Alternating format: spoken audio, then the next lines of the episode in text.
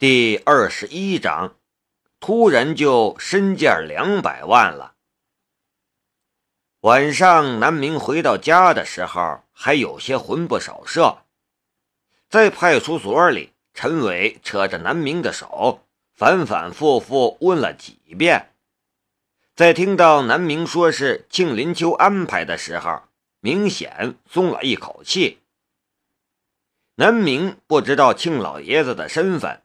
陈伟却是从梁建强那里得到了消息了，而被南明当做司机、保镖兼服务员的庆林秋，可是王牌中的王牌。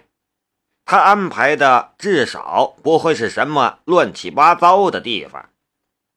至于让陈浩聪参加训练、受点苦什么的，他虽然心痛，但想到现在陈浩聪越来越不像话。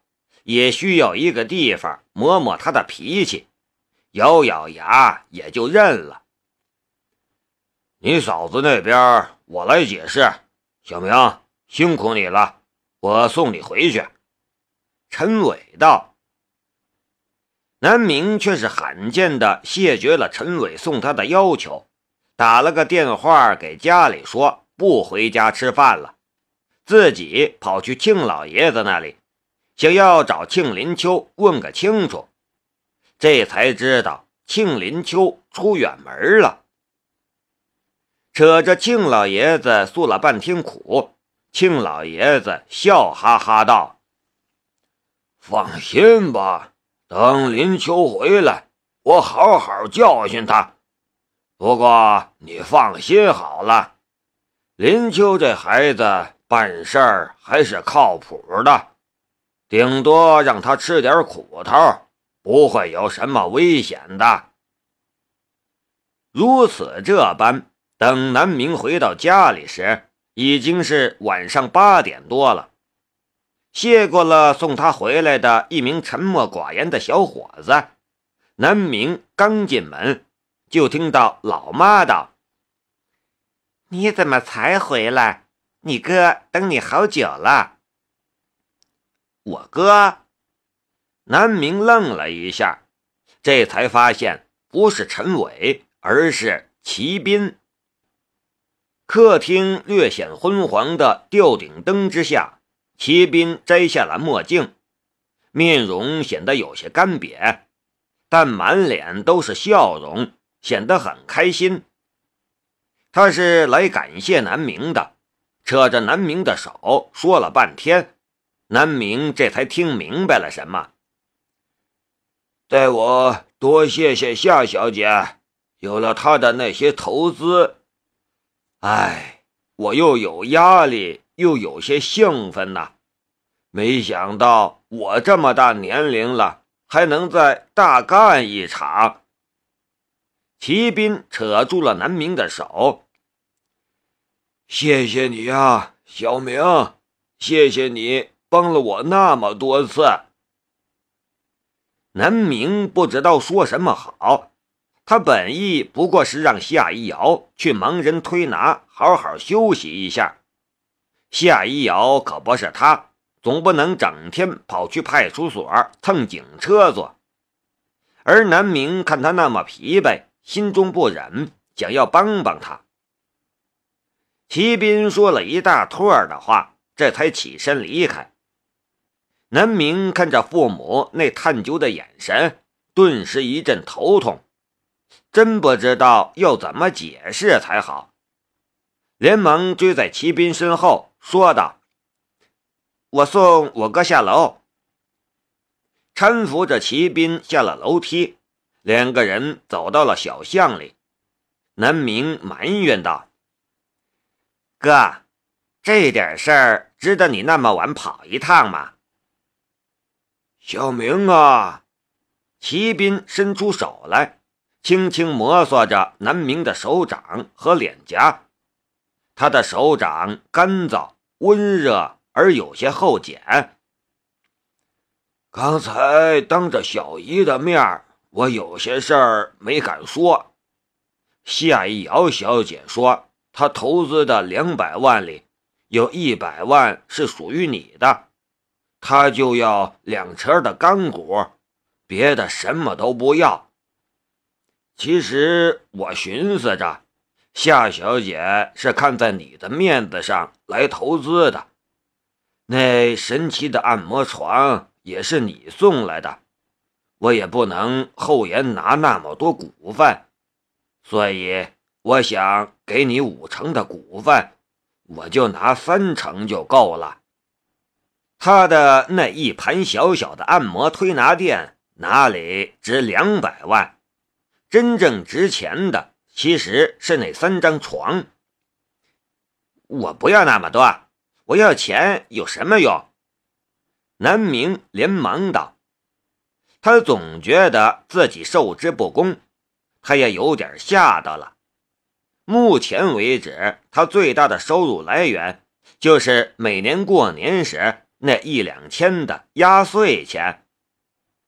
一两千和两百万，这是上千倍的差距了。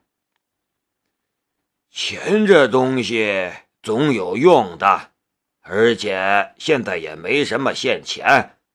我和夏小姐的助理谈过了，现在推拿店要好好装修一下，几年内的收入也都可能都要投入进去，所以短期内其实没啥收入。齐斌伸出手揉了揉南明的脑袋。而且你还小，有些事儿你可能没想过。这半年你生的这个怪病，让小姨把家底儿都掏空了。你要去上大学，总要置办一些行头。到了大学之后，吃穿花用也要钱。而且你情况和别人不一样。可能要更多钱。再说，有了钱的话，也可以孝敬一下小姨和小姨夫，不是？南明呆住了，很多事情他真的没想过。此时被骑兵点出来，他这才恍然：为什么父母都比之前忙了那么多？为什么父亲的额角？白发又多了，到处去帮助别人，却忘记了身边最重要的人。南明自嘲的笑了。两个人执手向前走了一段路，骑兵劝住了南明：“小明，外面风大，你身体还没好，先回去吧。外面很黑。”路也很难走，南明有些担心。白天黑夜对我来说没啥差别，你再送我，我就要担心你了。骑兵笑道：“站住吧，我自己能走。”南明站在昏黄的路灯下，看着骑兵摆动着盲杖。靠着一边墙角，一步步向前走。他的步子不大，每一步都迈在刚才盲杖点到的范围之内，虽然不快，却非常稳。南明记得曾经听陈伟说过，骑兵年轻时也曾经当过兵，就是当兵时负伤失明的。这些年来，不管再苦再累。他也从没有放弃过，这也是一个可敬的人。在他并不高大的身躯里，有着可敬的灵魂。目送骑兵消失在拐角处，南明拿出了电话，打给了夏一瑶。姚姐，就算是南明这般豁达的人，也被吓到了。两百万的投资。这也太夸张了吧！南明半天也不知道该说什么，最后只能说：“谢谢你，小傻瓜，？”对面是夏一瑶银铃一般的笑声。我该谢谢你才对，谢谢你帮我找到了一个这么好的投资项目，我有一种预感，这次的投资比开发区那次还要成功。严格来说，我可是占了大便宜的。南明毕竟年龄还小，并不能完全理解他的能力。他送给骑兵的那三张床，到底有什么样的意义？今天下午，当夏一瑶神清气爽的从那推拿床上爬起来时，就只有一种感觉：什么商业谈判，就算是上天摘月亮，老娘也能做到。他已经有多久没这种感觉了？状态极佳，一切尽在掌握的感觉，带来的又何止是两百万的利润？从这方面来说，他简直是大赚特赚了。两百万，某些高端会所的会员费也不只是这些了。他不知道这一切到底是如何做到的。但这个世界上有的是人，散尽家财想要求一次安心入睡都不可得。只要有这三张床在，别说骑兵是盲人，就算是傻子也能发大财。更不要说这里还有他的心腹汤助理帮忙看着。小明，你的眼力真是太好了。下次有什么投资项目，一定还要叫上我。对面夏一瑶感慨道：“我没想那么多，我就是想要帮帮兵哥。”南明道：“单纯的帮助别人只是一种施舍，双赢甚至多赢才是最稳固的关系。”电话里，夏一瑶的声音稳定而清晰。在南明所熟悉的人中，只有夏一瑶是真正把他当做了一个可以和自己讨论正事的、彼此对等的朋友。其他人要么把他当小弟弟，要么把他当晚辈。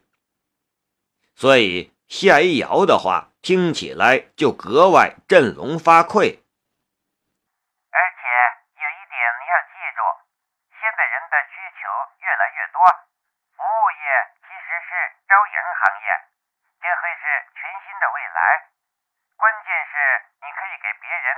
他们花再多钱也买不来的服务，这就是我们的最大依仗。南明沉默，夏一瑶说的没错，他的强化能力确实是别人花多少钱也买不来的。不说别的，就说那三张按摩推拿床，就能秒杀全世界所有的按摩推拿类服务。这世界上有的是人追求最顶级的享受，而为此愿意大把散财。人的需求是无穷无尽的，这是一个近乎不会枯竭的庞大市场。夏一瑶说出这句话的时候，想的其实是南明。和南明在一起时。有和别人在一起时，无论如何都无法拥有的体验，惊也好，喜也好，都和别人给他的感觉不一样。这何尝不是他喜欢和南明在一起的原因？明知道这小家伙比自己小了十岁，明知道他们就连姐弟恋都不可能，就连想想都有些不道德。